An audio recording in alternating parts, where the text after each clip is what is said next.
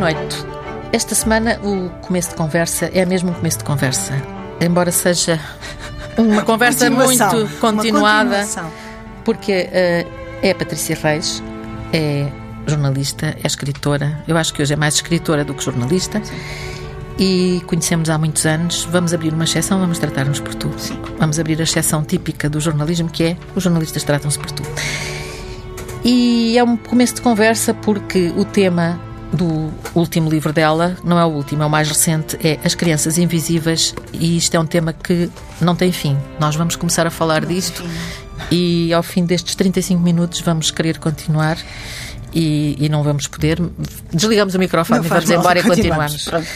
O que é que são as crianças invisíveis, Patrícia Reis? As Crianças Invisíveis, bem, para já é preciso dizer que é um romance, porque há muitas pessoas que acham que por eu ter feito uma grande pesquisa uh, se torna uma uma, uma narrativa jornalística, vá, à americana, não é? E não é de tudo, é um romance. Não há nada nesse livro que seja de calque exato da realidade, uh, embora eu tenha uh, tentado cumprir com aquilo que é informação, informação básica sobre como as coisas funcionam. É um livro sobre crianças em instituições. É preciso dizer que em Portugal existem 61 mil crianças em instituições. Eu vou dizer outra vez, 61 mil. Não, é melhor. É o estádio do Benfica a abarrotar de gente é uma melhor imagem. Porque os números, o problema dos números, é que são frios. E aquilo que eu quis fazer foi um, passar o que é o tecido emocional destes miúdos, o que é a procura de identidade destes miúdos, tirar-lhes o género. Porque, uh... porque sim, na verdade não percebemos eh, grandemente, não, e eu imaginei que era intencional. É, claro não e foi percebemos... um chute na tola para escrever, vou-te já dizer. Ah, pois, imagino. Como é que se escreve um livro sem, género, sem saber qual é, é o muito género? difícil. É... Mas, mas obrigou-me a um exercício de plasticidade com a língua muito, muito interessante que me foi gratificante. Também te digo que não tenciono repetir a gracinha. Sim, Pronto. Por, por, pela tua saudinha. Pois, já agora. Mas uh, a verdade é que as crianças têm, uns, têm iniciais e são crianças. São crianças sem género porque a dor que elas passam e a desconstrução e desconstrução permanente dentro de uma casa, dentro de uma instituição, não tem género. A dor faz parte do, faz parte do espectro uh, humano. É todos nós sentimos alegria, tristeza, dor. Todos nós temos questões existenciais e todos procuramos uh, uma identidade. Como é que se sobrevive sobrevive a uma história tão triste quanto a da criança central, que é a criança M, que é abandonada, é, é entregue a uma família, é devolvida por uma família, é abusada por uma família. Enfim, como é que isto se faz no conjunto das outras crianças, não é? Pronto. Nesse sentido, é um romance, mas é, um romance. é uma realidade que, é realidade. Uh, que, que, se vive uh, por aí. Sim. Todos os dias. Sim, sim, infelizmente. Infelizmente. 61 sim. mil crianças. 61 mil não todas vivem o mesmo, o mesmo, o não mesmo drama e não é drama, nem e todas têm no livro. Sim, claro. nem todas têm o mesmo drama, nem todas têm o mesmo nível de abuso psicológico ou violento ou, de, ou físico. Nem, nem, todas foram vítimas de violência propriamente dita. Quer dizer, uh, uh, as histórias são múltiplas e vou-te dizer que há muitas sobre as quais seria impensável escrever, mesmo num registro jornalístico, repara bem, porque são inverosímeis. São tão. Um, são tão cruéis e são tão fora do que é Vão normal. pensar, esta está louca. Que este, pronto, esta é uma não é verosímil, não é verosímil, pronto. E aquilo que me interessava mesmo era focar-me nesta, neste território, que para mim não é novidade da, da, da, desta geografia infantil e da adolescência. Um, mais uma vez para perceber como é que se sobrevive a isto e se faz pessoa, como é que se constrói qualquer coisa a partir daqui. É? E como, como é que fizeste, tu já disseste há pouco, fizeste uma grande investigação, percebe-se que, uh, uh, uh, que te informaste e que viveste estas. Sim, a jornalista cá em mim. A jornalista. Mas a jornalista Uh, com uma carga diferente, não é? Porque a jornalista Sim. não estava com uh, a intenção de contar uma história, de, Aliás, de, de, contar aquilo não, que viu. Não, não, Aliás, devo dizer que sempre que estive com em estive em quatro instituições uh, e sempre que falei com crianças ou com assistentes sociais ou com psicólogas ou até com juízes eu falei, um, não tomei uma nota porque não era um trabalho jornalístico. Eu fui para tentar mergulhar naquele, naquele mundo é? Uh, e depois despir o meu lado de jornalista e, e pôr a escritora em ação, vá, digamos assim. Um, e espero ter conseguido. Uh, é evidente, não é um, tema fácil. E nós em Portugal temos muito aquela expressão de longe da vista, longe do coração. mas é um tema muito importante. E porquê? É porquê? possível explicar porque é que uma pessoa se mete, vai até ao inferno, resolve ir ao inferno? Porquê é que uma pessoa resolve ir ao inferno? Porquê que os jornalistas são muitas vezes correspondentes de guerra, que era aquilo que eu queria ter sido? Porque é a história do outro. É a história do outro. Mas a história do outro pode ser contada com emoção e sem sensacionalismo. Com verdade, mas sem. Eu tenho uma visão do jornalismo, tu sabes, profundamente romântica. Eu tenho uma visão do jornalismo de, de serviço público, quase. A nobreza do serviço público. Isto ninguém vai tirar. E ainda bem. Uh, eu sei que sou uma espécie em extinção. Uhum. Mas eu acredito mesmo nisto. Portanto, como acredito mesmo nisto, fiz ao longo da minha vida várias reportagens epá, que, que implicavam uh, algum sofrimento e alguma montanha russa emocional da minha parte. E eu sujeitei-me a isso para tentar perceber o outro, que é a coisa mais fascinante que existe para um escritor. E nunca deixaste de levar isso para casa? Não. Porque não, aquela história de que não levas para casa e que consegues fazer uma barreira. Não consigo, não. Não. Não, não consigo. Não consigo. Eu tenho uma família extraordinária a esse nível que se adapta que se ajusta ao momento em que eu estou. Um, bem, os miúdos porque aprenderam, não viveram nunca de outra forma, coitadinhos, não tiveram outro remédio, os meus filhos, e o meu marido por uma total compreensão daquilo que eu quero fazer. E muitas vezes eu nem consigo dizer o que é que quero fazer e ele já percebeu e dá-me espaço. Portanto, eu tenho um super marido, olha. Há pessoas, é coisas há pessoas assim. Há pessoas, assim. há pessoas que nasceram com esse dom. É verdade. É nascer com esse dom. Mas sabes que é muito comum ouvir-se dizer do escritor homem que tem a mulher que lhe passava os, eh, os livros, que fazia, que acontecia, que lhe levava, que trazia. Pai, eu tenho um marido. Uhum. Pronto. É, digamos que há aí um lado, o teu lado Agostina. Ah, o meu lado Agostina. Agostina o meu lado Agostina. A Agostina tinha isso com o Alberto Luiz. Eram, e eles eram uma boa equipa. Uhum. Patrícia Reis, vamos lá ver. Vamos voltar às crianças, porque uhum. isto é, é o, é o tema de que nós vamos conversar. As crianças, o que tu encontraste nas instituições que visitaste, aquilo que conversaste com juízes, psicólogos, eh, educadores, assistentes sociais, etc. Um, é hum, pior do que tu esperavas? Ou há momentos de felicidade no meio disso? Há imensos momentos de felicidade. E há histórias muito boas, há histórias muito felizes. Um, há histórias mesmo muito boas. Ninguém vai reparar, aliás, é mentira. A, a Rita um, Sousa Oliveira do Sabe 24 reparou: há uma criança, que é a única criança, que não, a, a, inicial não é uma consoante, porque é a única criança que é adotada e que é feliz. E, portanto, é a criança A. É a criança para quem correu tudo bem. Pronto. E claro que existe, e claro que eu conheço crianças adotadas, tenho eh, no, no seio dos meus amigos, amigos que adotaram, adotaram irmãos, por exemplo, e, e, são histórias, são boas histórias. São adotaram histórias, irmãos, adotaram portanto, irmãos, mais do que uma criança. Mais do que uma criança. E, e que são boas histórias. Também conheço histórias de quem adotou mais do que uma criança e que são pessoas próximas de mim e não correu tão bem assim. Um, mas é, sabes, eu, eu às vezes penso os serial killers também têm mães e pais. e a coisa às vezes também corre muito a mal e os filhos são biológicos. são biológicos. É pá, portanto, entre a família lógica e a família biológica, às vezes não há assim, não é? Pronto. Um, e eu acho que o livro também não tem só desgosto. O livro não. tem descoberta, não é? Descoberta, construção de um, de um, caminho, de um caminho que vai da invisibilidade para a visibilidade. Eu acho que o final do livro é um final aberto e ainda bem que assim é. É aberto, não é resolvido, é aberto. Não, é aberto. O que é que, o que, é que vai acontecer àquela criança? A criança, que entretanto já não é criança, tem 18 anos. O que é que vai acontecer? Tudo pode acontecer. Porque aí, eh, de facto, nós centramos muito na questão da, das crianças, mas há um momento em que chegam aos 18 anos, são adultos e acabou-se a instituição. É? Sim, às vezes e, aos 21, depende das situações. A, a vida a vida pela frente, não é? A vida pela frente. E, e, e, o Estado... e falaste com pessoas que já falei, tinham passado essa fase? Falei com adultos que foram uh, pessoas uh, institucionalizadas, foram crianças e que, e que hoje têm uma vida têm esse estigma, sempre têm uma espécie de cicatriz. O que é natural que tenham, porque uma casa, uma instituição de acolhimento a que eu chamo casa no, no romance, pode ter uma dinâmica familiar, mas não é uma família, não é? São crianças que têm, um, têm um registro de proximidade porque se reconhecem na, na asneira que lhes aconteceu à vida, não é? Que é o abandono, muitas vezes, ou terem sido retiradas à família, atenção. É? Porque há, há, muita criança que foi retirada à família.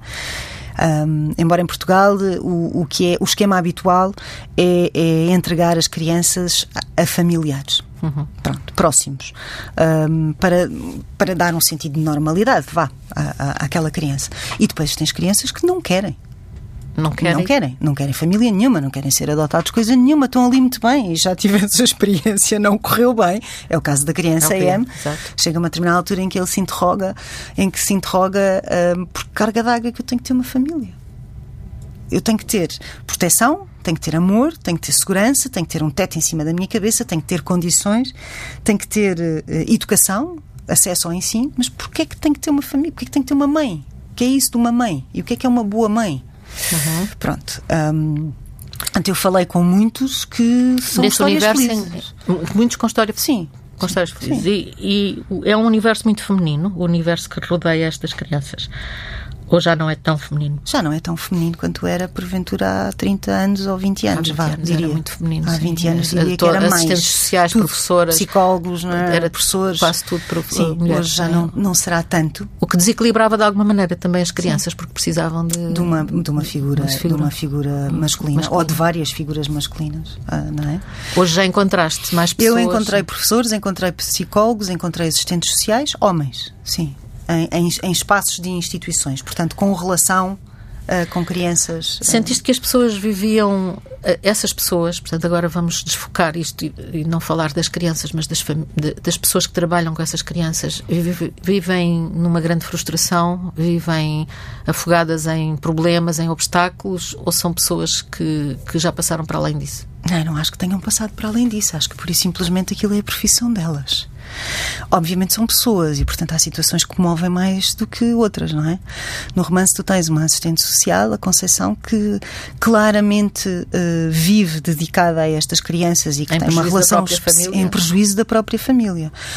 Um, eu diria que as pessoas com quem eu falei são pessoas que estão ajustadas ao sistema, apontam defeitos ao sistema, mas também me parece normal, não é? Não há sistemas perfeitos.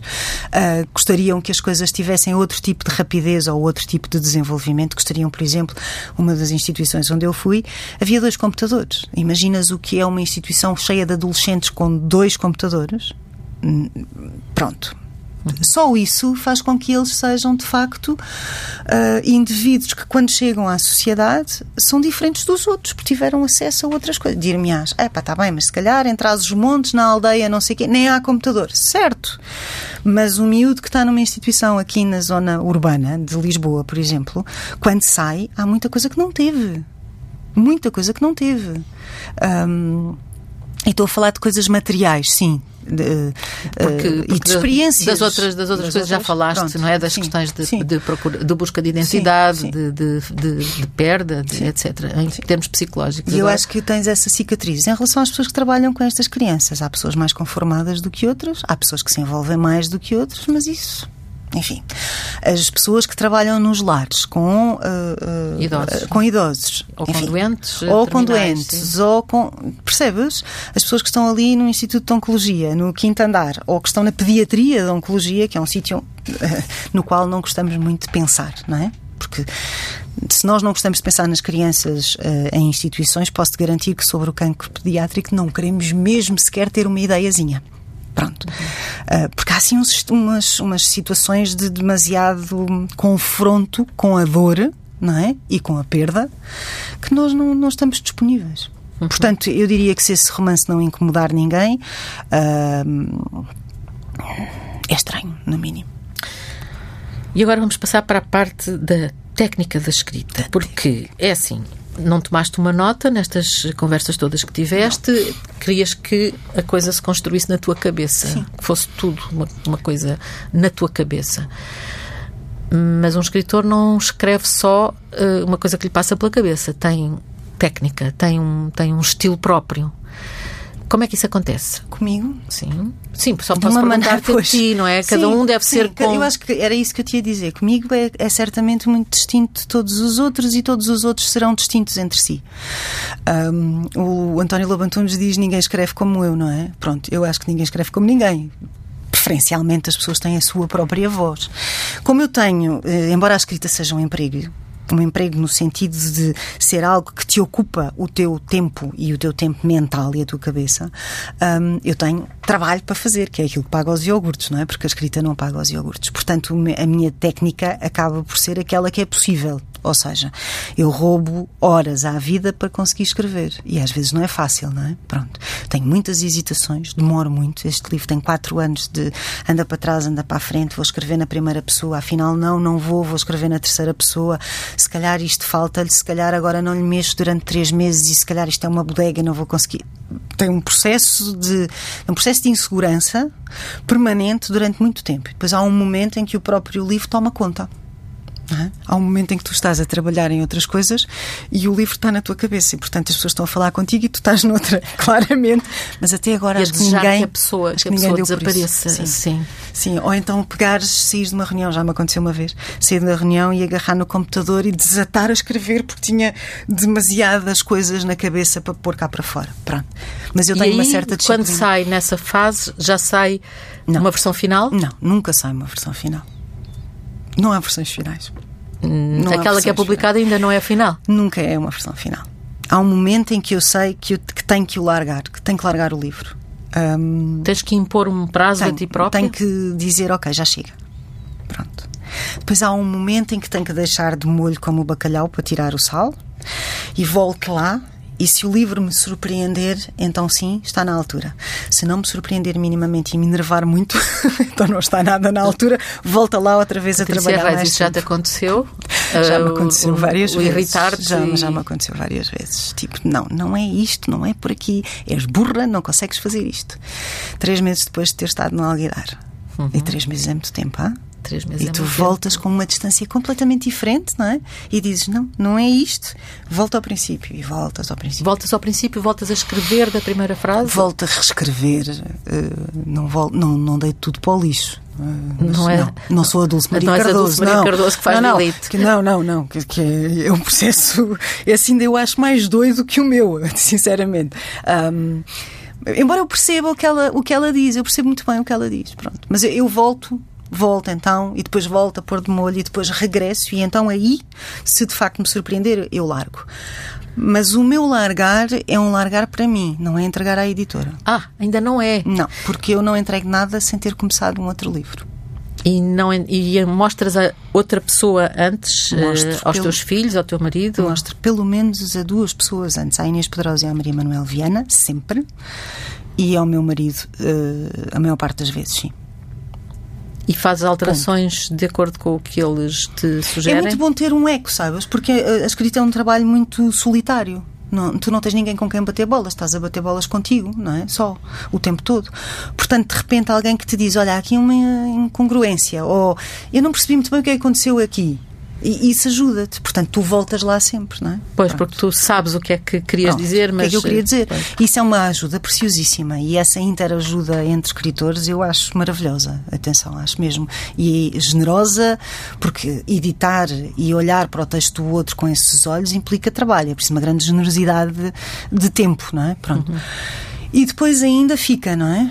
E só quando eu começo um outro livro é que eu entrego à editora. Porquê? Isso Porque é... não posso ficar órfã de personagens, não posso. Eu tenho que ter qualquer coisa que me ocupe esta gaveta da ficção.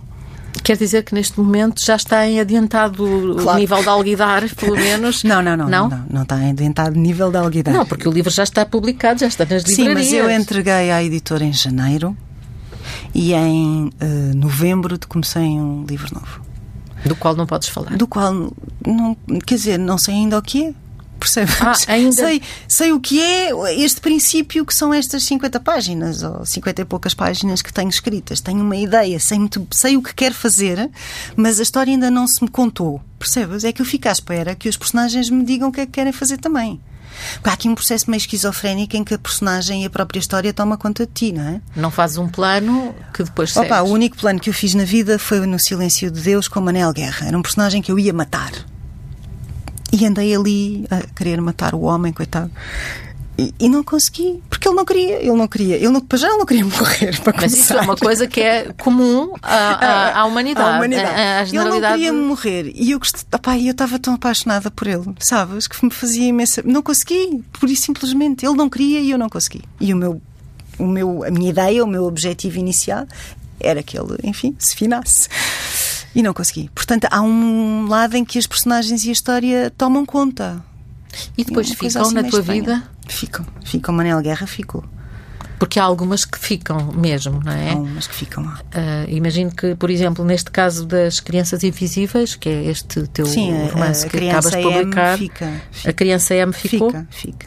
A criança M é uma criança real ou é uma criança. Não, é uma criança é, um, é, uma, é um conjunto, é um de, não, de é um, situações. É, um, não tem nada de real, não é de calque de nada, nem de ninguém. Uhum. Não nem eu acho que isso fosse, se quer saber, honesto ou, ou ético.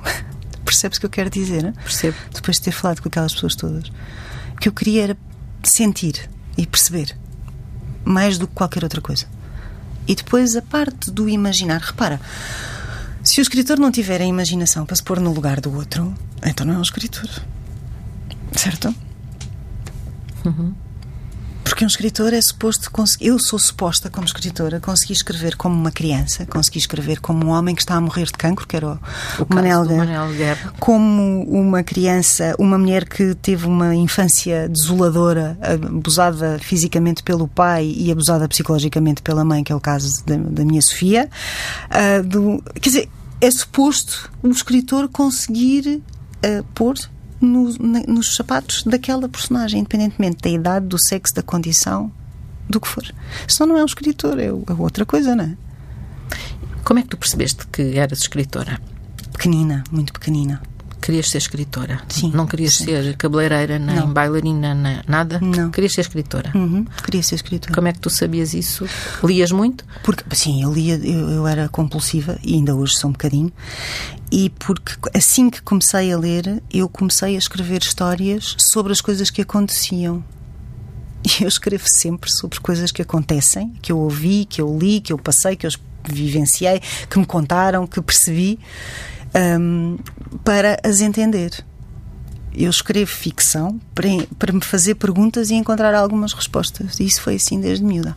Uhum. E o que é que fizeste a esses primeiros textos? A tua mãe guardou? Não, felizmente o meu tio-avô tinha isso tudo e numa mudança de casa perdeu-se tudo, o que eu agradeço. Porque havia também muitos poemas, sabes aquela fase dos 12, 13 anos? Em que se fazem uns poemas muito maus. Pronto. E portanto isso tudo desapareceu, graças a Deus. Desapareceu. Portanto, a tua a biografia, a, a, tua fotobiografia não vai ter facsímile do, dos na, poemas Na verdade, não vai ter nada. Aos Sabes porquê? Porque eu não guardei nada. Eu não guardei nada, Ana. Não guardei um recorte de reportagem de jornal, uma entrevista que eu tenha feito e fiz entrevistas a pessoas maravilhosas. Uh, não guardei nada. Nada. Porque eu não, eu não sou esse tipo de pessoa. Eu não. Sabes, eu acho que a memória é a imaginação. Não preciso de. Não preciso de suporte. Não estás a pensar em publicar as obras completas? Não, é e não penso ser glorificada, não é? Quer dizer, não. Sim, de repente, talvez depois de morta enfim, não sei. Mas percebes? Não, nem, uh, e os meus filhos sabem que se eu morrer amanhã tudo que está dentro do computador não é para publicar. Sabem isso? Sabem. Sabem, sabem sabem? Porque estas coisas que acontecem aos escritores depois de mortos são muito perturbadoras, não é? Eu não queria nunca, eu, tinha, eu fiz um primeiro romance, não quis de todo publicá-lo, mas agora morreste, é um grande gênio, vamos lá publicar, a minha mãe ou o meu pai. Não, isso comigo não pode, não. Não, não portanto, eles estão avisados. Estão, estão. Não, não, sei se vou cumprir, mas estão avisados, já não é nada mau. Se calhar estes escritores e estas escritoras a quem estas coisas acontecem não avisaram ninguém. Eu, pá, não. Não, não. No entanto, eh, há muito do teu trabalho que está publicado, portanto, Sim. quem quiser fazer uma pesquisa. Vai para a hemeroteca. Vai para a hemeroteca e descobre. Há um trabalho teu que se mantém, que é um trabalho continuado, que é a revista Egoísta. Sim. Sim, é uma revista que não é uma revista, não é um semanário, não é. Não, é, é, uma, é uma revista... revista de arte, literatura, cultura, de. Sei, não sei, é, é uma revista, é uma revista para ler que é uma coisa estranha no dia que correm. É uma revista que não diz leitura de 10 minutos, leitura de 20 minutos. É, é, é uma revista para ler, para não deitar fora. E para ver também. E para ver, porque claro, tem porque tem uma dimensão, sim, tem uma dimensão de design muito grande e, e eu tenho a enorme felicidade de trabalhar com artistas que são muito generosos. Uh, e, e, pronto, e só para te dizer o que é engraçado agora, estávamos a falar há pouco da Agostina, eu reeditei o especial, o especial Agostina, Agostina que fizemos em 2007. E eu acho que ali está tudo aquilo que se deve saber sobre a Agostina. Está um texto extraordinário, está um texto do Eduardo Prado Coelho, e eu já não me recordava sequer que estava um texto do Eduardo Prado Coelho. Uh, está um texto da Lídia, está um, enfim, está um poema maravilhoso da Maria Velho da Costa. Uh, que eu acho que não está publicado em mais lado algum. Pronto. E esse, esse retomar das coisas para trás às vezes tem esta tem este redescobrir que é, que é maravilhoso, não é? Olha, Pronto. eu fiz isto. Sim, Olha, sim. que bom, Olha, tiveste ideia, foi muito bom. Pronto. E, e, é, é um privilégio. É uma revista do Grupo Estoril Sol e, e é um privilégio. É um, é um privilégio.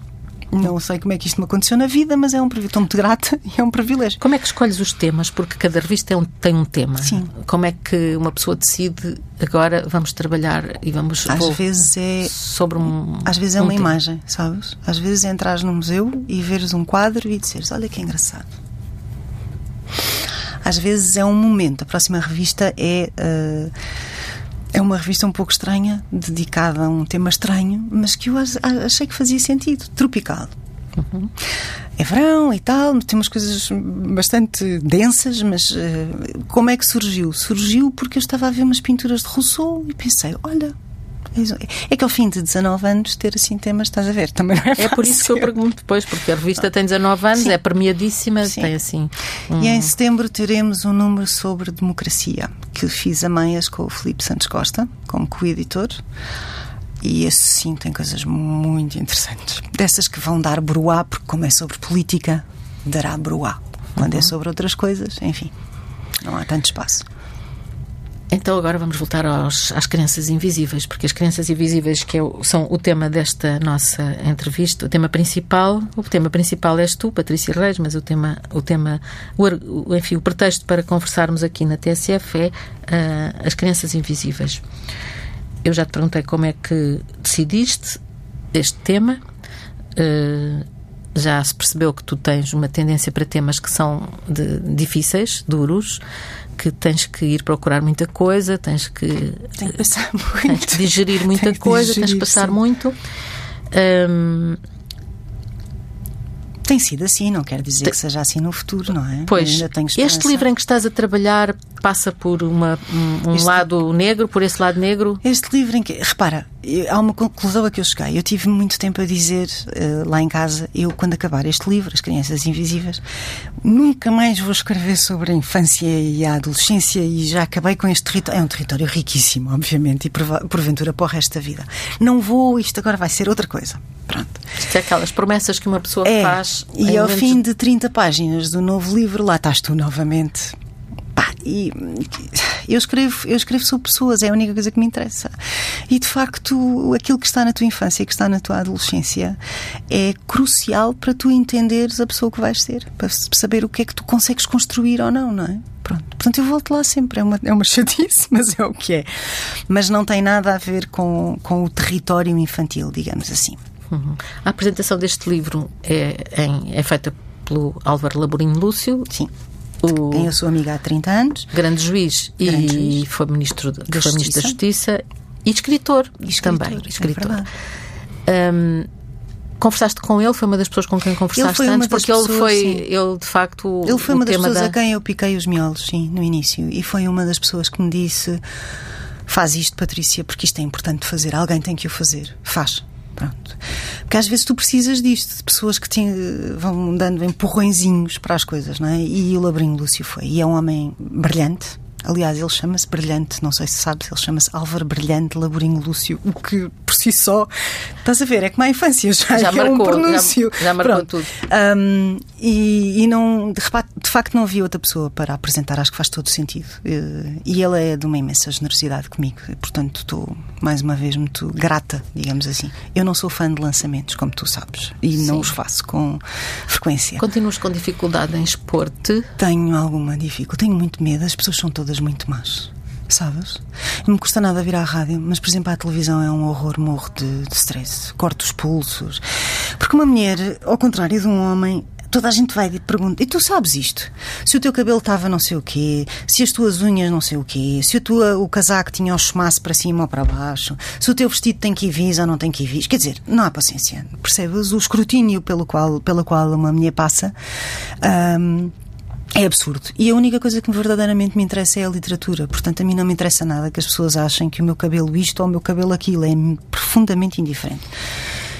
E a, eu podia a exposição. Começado, eu podia ter sim. começado a entrevista com aquela coisa que, que, já vimos em muitos sítios, que é ela está vestida, a maneira tal, as unhas dela, é, os sim, brincos. Pronto. Não. Mas pronto, eu não, também não. Pois não, isto não é Vanity Fair. Não sei. Pois, lá está. Pronto. E portanto eu portanto, tenho sim. Tens tenho, dificuldade, tenho mas tens dificuldade em expor-te em geral. Tenho não, sim, é. tenho medo das pessoas. Acho que as pessoas conseguem ser profundamente más invejosas e injustas e pequeninas e, e, portanto isto são 31 anos de profissão a falar como é óbvio, não é? Pronto. E no entanto ao publicar estás a expor-te lá está, esse é a grande é um paradoxo é um paradoxo é.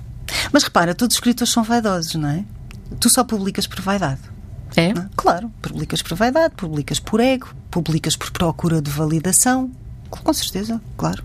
Portanto, eu, eu, eu, não quero ir à festa de aniversário de ninguém, nem ao casamento de ninguém, nem à televisão, nem coisa nenhuma. Deixem-me estar no meu cantinho, mas tomem lá isto que eu faço. Sim, pode parecer um paradoxo. É? Uhum. E depois vais ver as críticas? Não.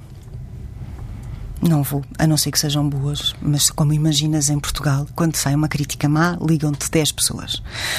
Certo? Quando sai uma crítica boa, liga-te o editor ou uma amiga certo? Ah, mas este, este, livro eu tive já, uma ótima crítica. Já tiveste uma ótima e, portanto, crítica eu tive uma amiga que me ligou a dizer: Olha, tens quatro estrelas, tarará, tarará. Pronto. Exatamente. A Helena Vasconcelos. Uh, no público, no sim, público. no Y, sim.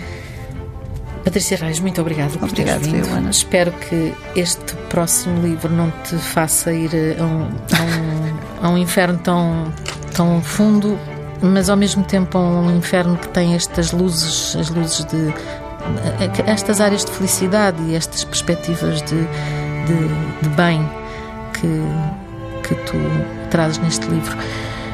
Obrigada. Obrigada. Este começo de conversa com a, a escritora Patrícia Reis, nascida em Lisboa em 1970, teve o apoio técnico da Catarina Coimbra e terminou agora. Vamos, a, até, vamos esperar até à próxima semana. Boa noite.